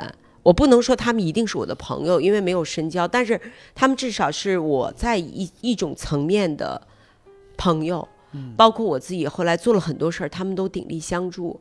我印象特深，我乐蜂网第一年周年庆，那时候没有什么商业。现在你要是什么各种网站让明星转转个微博，大家都要钱。那时候大家知道转发累计人次是什么？就两岸三地所有上过，就是说祝贺静姐的乐蜂网一周年生日快乐，一个亿人次。哇，全部都是。我觉得我那那次真的，而且我没有打电话，都是用新浪的后台私信。那时候明星都看私信的啊，那个零零九年，嗯我当时真的是看了那个时候，我就觉得我之前所有的好人缘儿，嗯，你想这个这得花多少钱流量啊？对，对。两岸三地的所有的明星，而且大家就心甘情愿的，真的就是为我做那件事，所以我我会觉得，就是为什么我刚才说这是个风口，我是那只猪，它成就这个事儿成，它一定不是我个人的，它是一个因为近距离，因为我跟明星这样的一个交往，我觉得嗯我也比较善良。有很多明星后来发生了一些事情，电视台要求联播什么什么的，我说你们要敢这样的，我就给你们曝光。咱们不能干那个落井下石的事儿，他们要把什么所有都剪下来那个对话啊，嗯就跟现在网上一样。原来电视台想干这种事儿，哦，对，被我给制止了。嗯，那我会觉得，就是说，他沉淀下来，又赋予了我后来自己的很多商业化的支持。嗯，那其实近距离对于我来讲，它是个人生的一个必备的。嗯，所以我自己在想，如果近距离做不下去，有一天不好看了，或者是我我一定会努力去做。如果没有赞助商了，我就本栏目由李静冠名赞助播出，哦自己冠名。自己冠名，对，因为你必须有一个坚定。就比如说，我一直要做这件事儿，没有赞助商，你做不做？嗯，因为很多好节目没了，不是因为节目真没了，就是因为运营的问题，而电视台又不愿意承担这个责任。嗯，我的节目之所以活的时间长，是因为我永远在自救。嗯，实在不行我就亲自拉赞助，因为你想一个节目十五年，《美丽俏佳人》十六年，《超级访问》也十五年，怎么能没有起起伏伏呢？遇到任何问题，我直接当销售。所以我很欣赏江丹春，永远都是公司大销售。所以我就说，我说近距离我一直要做下去，至少我多了不说，干到六十岁吧，嗯，对吧？因为怎么也可以做一个金色时光版吧，对不对？哦，啊夕阳红版，对，就是夕阳红，夕阳红。版这可还行，谈恋爱的这个节目里，相相亲节目。那其实静姐，我们还知道你做了一个音频的这个节目，在播客叫《静见》，刚才其实也提到了，刚才其实有一个气口，本来想在那儿接一下，跪下吧。就是聊，就是聊怎么面对陌生人的时候，嗯怎么通过观察他来判断我怎么去说话，怎么样的，嗯那也是节目里会介绍到的一些东西，是吗？啊，对，其实《进见》这个算是音频节目嗯啊，我录了应该有五十期吧五，十集，嗯啊，五十期，呃，当时录这节目其实压力挺大的，因为嗯我就觉得就是它没有一个对象感，哎，它只有一个主题。嗯后来我在想啊，管它就录吧。嗯那其实我会觉得，其实我们刚才聊的很多东西都在境界里有。你比如说刚才说，我们说的人跟人沟通，嗯，就是你跟哪怕客户，你是不是要在第前十分钟就要把你的目的说出来？嗯那你不说，人家前十分钟就蛮重要的，嗯，人家也不会陪你太久。对，那你到底怎么切割这时间，对吧？有效沟通，还有包括我去谈到了一些，其实我觉得境界里面大部分都是跟沟通、跟心理有关的。嗯哪怕谈到了就是职场到底有没有朋友，其实我举个例子啊，就是我的我因为我一直是公司创始人嘛，虽然不像 CEO 做的那么具体，但是特别像公司的这个知心大姐，嗯就很多人遇到问题，包括呃辞职前，有的时候会找我，就有的员工说我再也不跟他做朋友了，然后就很生气，讲了一件什么什么事情啊，嗯职场。我说那我能问你一下，你当时来这家公司是来这公司找朋友的吗？嗯啊，我说不是啊，我说那你是来想交男女朋友的？他说也不是。我说这不就完了吗？嗯你来的目的是来成就自己，嗯，就不是交朋友。我说职场它就不是个交朋友的地儿，嗯所以我再也不跟他做朋友了。这句话本身就是，就本身就不是朋友，嗯对吧？而且什么叫朋友？不经历事情，对吧？他说你看。给我涨了工资，没给他涨工资，我们俩又不在一个部门儿。给我涨了工资，我好心好意告诉他，他也去找人力，说为什么这部门我涨工资，那部门他就不涨工资，就把我出卖了，对吧？哎对，我说这个东西就是，就是怎么样去，去其实是一针捅破天，嗯你不用讲太多。所以我觉得这里面把我自己在过去二十年，我觉得我自己是一个创业者啊，我觉得其实有的时候是要梳理跟员工的关系。嗯，那我自己呢，其实又是个主持人，本身可能又是个艺人，嗯，我知道坐在我对面的人是怎么想的。那本身我又是个提问者，我要代表观众去提问，我又特别知道观众想知道什么，艺人抗拒什么，嗯对吧？那我呢，又是一个所谓不专业的管理者，什么概念？刚才我说到乐蜂网的时候，我我嗯我聘的人都是比我牛很多倍，那嗯我不能既不让他们不能去小瞧我，哎，我也不能让他骗我，对吧？我也不能够对让他们离心离德。那我到底怎么去扮演这个角色，让这个领导班子能够和谐，为着一个共同的目标？嗯对我来讲，我一定不是一一步到位的。在过去二十年当中，我的人生积累，对吧？一点点，包括对我最大的挑战，我我在经鉴里面提到了，有一段时间我站在我的公司门口，我深吸一口气，我走了进去，因为我很怵，嗯，我很怵去，我很发怵去解决这些关系，我逃不掉的。嗯但是我今天就在想，如果失败了会是什么结果？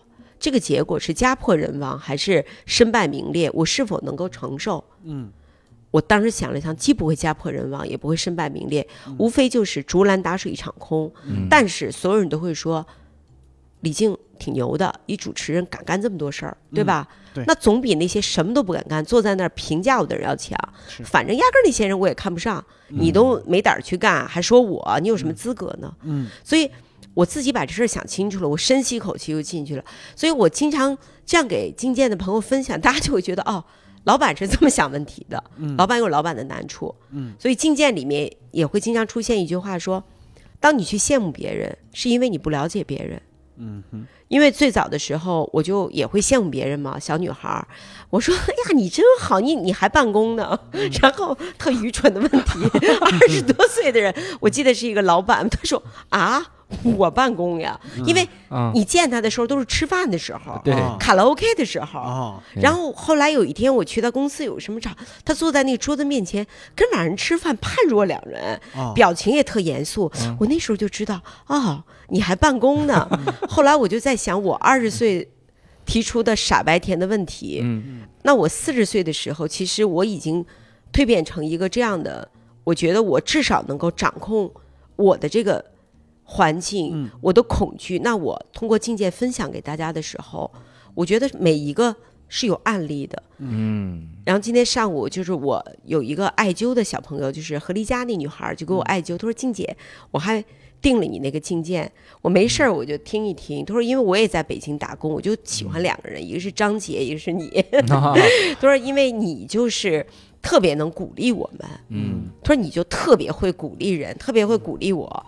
我妈就老不鼓励我，所以我老跟我妈打架，然后还给我寄了好多红肠。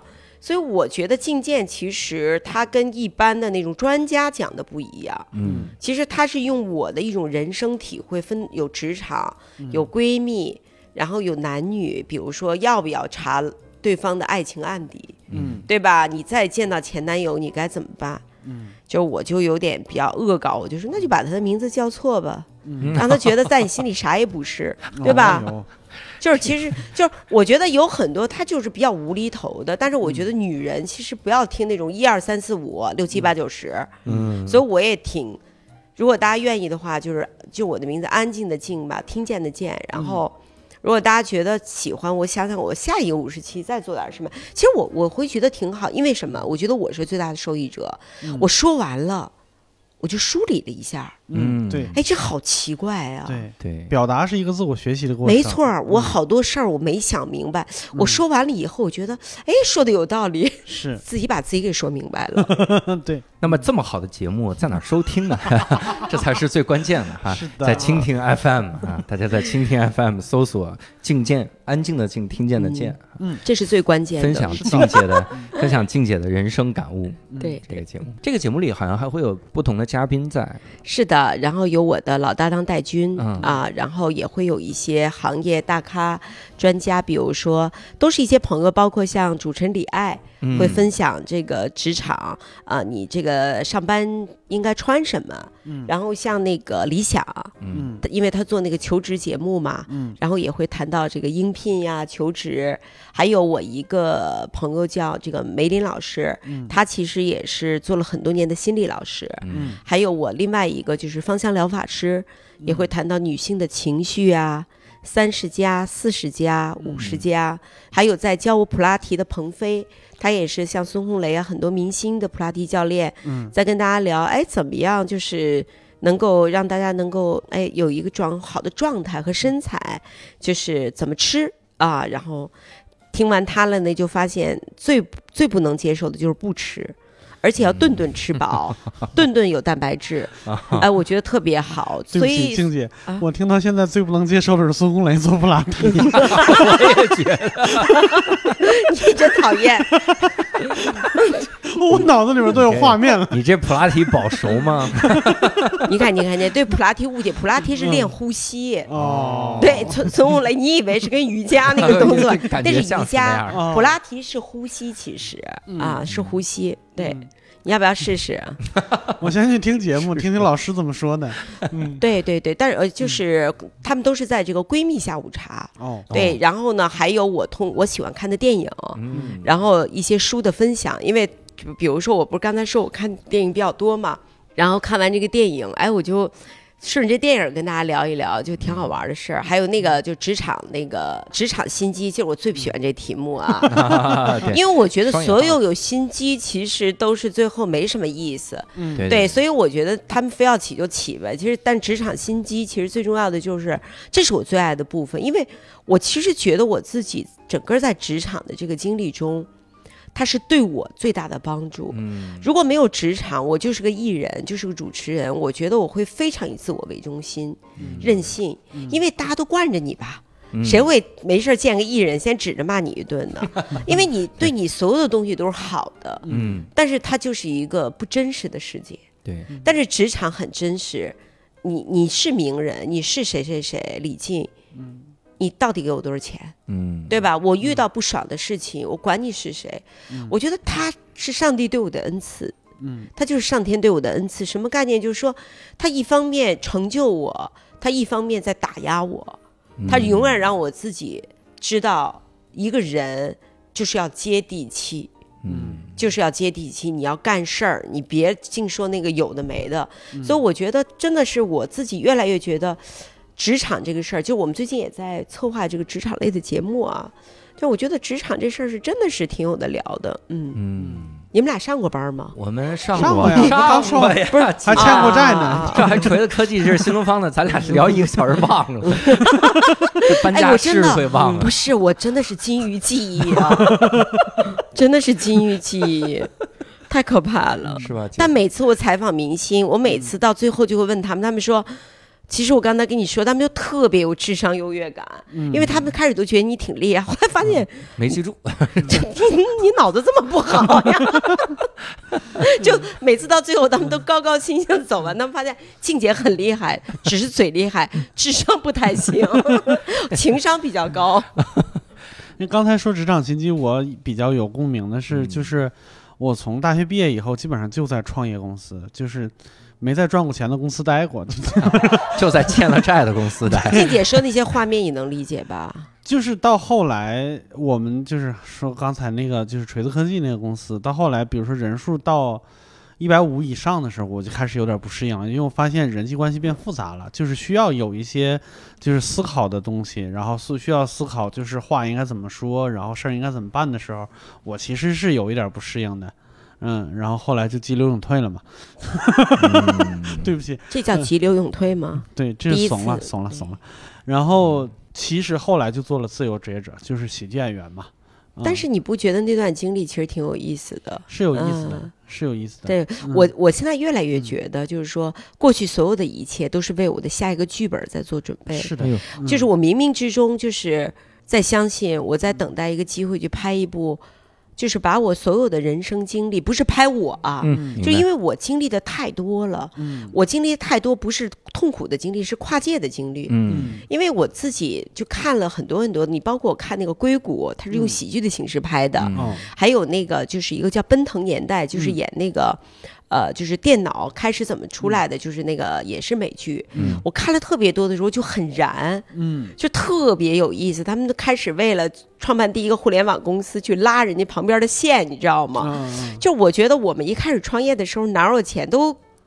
都干过一些，嗯都干过一些自己今天都觉得不是特光彩的小事儿啊。啊可是我我会觉得，所有的这一切，让我去经历的这些东西，如果将来我相信我把它拍出来，我拍一个互联网公司的故事，嗯。你会觉得很真实，因为我经历过。嗯。跟我今天你请一个编剧，我去写嗯。什么什么腾讯是怎么回事儿啊，锤子是怎么，他写不出来，他嗯。他没有经历过那些人的面孔，方式，嗯。他他肯定写不出来，所以我觉得特别有意思。我中间是抱怨过的，嗯。我就老觉得为什么没有人拦我，把我推到这个境地啊，然后就是很孤独的在那儿。因为你你刚才说的，你可以急流勇退，嗯，那我老板退不了，我退哪儿啊？所以我没跟你嗯讲，就是说。我从来没有觉得我要进自己公司前面要深吸一口气，嗯充满着恐惧，对，就是进去，我觉得我都快得抑郁症了。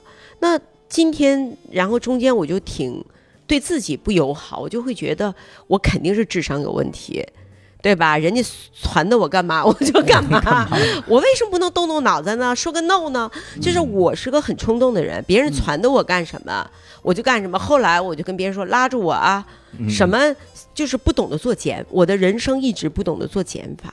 嗯所以我从去这两年开始，我就跟我周围的人说，我必须要做减法，嗯因为当你越有名气的时候，你的机会就会越多。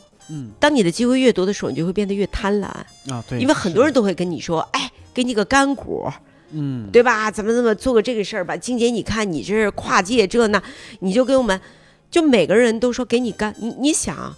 五个人给你干股，然后不用你出钱，嗯这是个好事儿啊！嗯人自然就会什么好啊，嗯你什么都我也不用出。我说你不用给我，我什么都不要，我也不占那个。你需要我，我来帮。为什么？因为那些东西到最后你发现，对你来讲全是负担，是的，嗯没有任何意义。你喜欢吗？我当时做节目是我喜欢，我能干好。嗯我做乐乐蜂网那么苦，我能干好，因为我那是我自己立下的使命。这些你就是纯粹为了占便宜，嗯，用自己的知名度。嗯既没有意义，出了事儿还带着你，然后呢，贪婪，嗯嗯。就是每个人都要反省自己嘛。就是我就后来就说，我说人生就是要做减法，嗯。就是这些事儿，人家好了，你别眼红，说哎呀，当时谁谁谁还找我说给我干股，你看我也没挣着那钱，嗯。就是那就跟你没关系，因为我这辈子要挣的钱，我早就搞清楚了，嗯。就是必须自己打着那车去。嗯。亲临现场，他们说了，我就是绝对电视包工头就是我挣不了股票的钱，啊。开不了餐厅的钱，我就必须要亲力亲为，嗯。就这就是我的命。所以哎，我觉得哎，那就认命吧，嗯我就这样，我挣不了任何跟投资回报率高的事儿，我就是一个电视包工头我现在那个饭只要装在盒里面，我就特爱吃。那个戴军说，饭装在盒里，什么好饭都不算饭。我说饭装在盒里，为什么我吃的就香？所以我就他是上海人嘛，我说嗯我们两个就是特别不一样，但是是特别好的朋友。他说我说我一辈子都是个创业者，嗯嗯他就是一个特别热爱、孜孜不倦的热爱生活的哦上海男人，嗯对吧？这样的胸无大志的上海男人啊，我是孜孜不倦的创业的女创业者，她是孜孜不倦追求。生活享受的上海男人，嗯所以我们俩就能做朋友。因为我跟他在一起，我基本上脑子我就一关，就任他摆布，带着我吃喝玩乐。所以我觉得特别有意思。我觉得我跟他在一起，就是因为他特简单，就是享受生活。嗯一直有个声音在那说话，哎，我们吃完这个，我们再去哪儿啊？再去哪儿的时候，我们可以做一些足底啊。做完足底，我们晚上又可以怎么样？我就跟一个僵尸一样跟在这儿飘。他真的就是，我觉得这种二十年的朋友，嗯他就无微不至的照顾我。嗯我在跟他在一起的时候，就是个小女生，就一大傻子。然后在职场的时候，我在那儿说的时候，他就崇拜的看着我说：“咱们出本书吧。”我说：“不是咱们，是我。哎呀，我也想有这种朋友。行，那我们这个其实你看，就聊了这么一个多小时，但我其实也两快两个小时啊，快两个小时。骗我对，最讨厌骗我的时间说话，然后都剪掉的人，没不剪，都不剪，怎么剪啊？这因为我们被明星骂过，说的骗我讲了那么长时间的话，结果留了一分钟。是啊，我们不可能就留您一分钟，就留您推荐静见这一分钟。滚动播放，所以呢，这个我们这次非常感谢李静老师啊。那当然，我还是希望大家能够，如果你听了这期，我相信会有很多的感悟，嗯然后有更多的能听静姐分享的这些个感悟，其实可以去蜻蜓 FM 搜索“静见”，安静的静，看见的见哈。谢谢谢谢。然后呃，这个抓紧时间听起来，我得回去赶紧听一听。我也要去，哎，你们什么时候演出？我们啊，嗯，我们疫情期间下回下回在啊北京吗？呃就在在好那就这样的，我这俩助理就喜欢。哎，你们都是单身还是怎么着？结婚了，我们俩结婚了结婚了？你们附近有吗？哦，他们俩我觉得也不太适合你们。您呀，就别当红娘了，这是他们俩。我发现您特点，您刚刚这助理给这助理，他就撮合，他说他，我觉得他适合找一脱口秀演员。现在您给他俩又撮合我跟你讲，我们公司啊，现在在玻璃外面一百人，啊，嗯九十四个女的，你知道吗？哎我都愁死了。不是，但我真的想看，因为嗯我基本在北京没事儿，就是我看说说实在看脱口秀看的少，嗯。我是去那个鼓楼西啊啊，鼓楼西，嗯我没事儿那个我鼓楼西基本上是所有的话剧我都看，哦就是然后门口吃个涮羊肉呀，对，然后去，然后有的时候去拽马那边啊啊去看，因为我就比较喜欢戏剧。对然后那个下次你们演出跟那个安娜说一声，我到时候去买票支持啊，千万别留票，买票买票挺难的，留票别听，你们是不是就跟那奶茶一样都雇人啊？得雇了人，然后最后场空的。哎呀，反正这次非常感谢静姐好的啊，跟我们来分享这么多，嗯然后也感谢各位的收听，也再次提醒各位去蜻蜓 FM 搜索“静见”，嗯然后我们下次再会，拜拜。拜拜。拜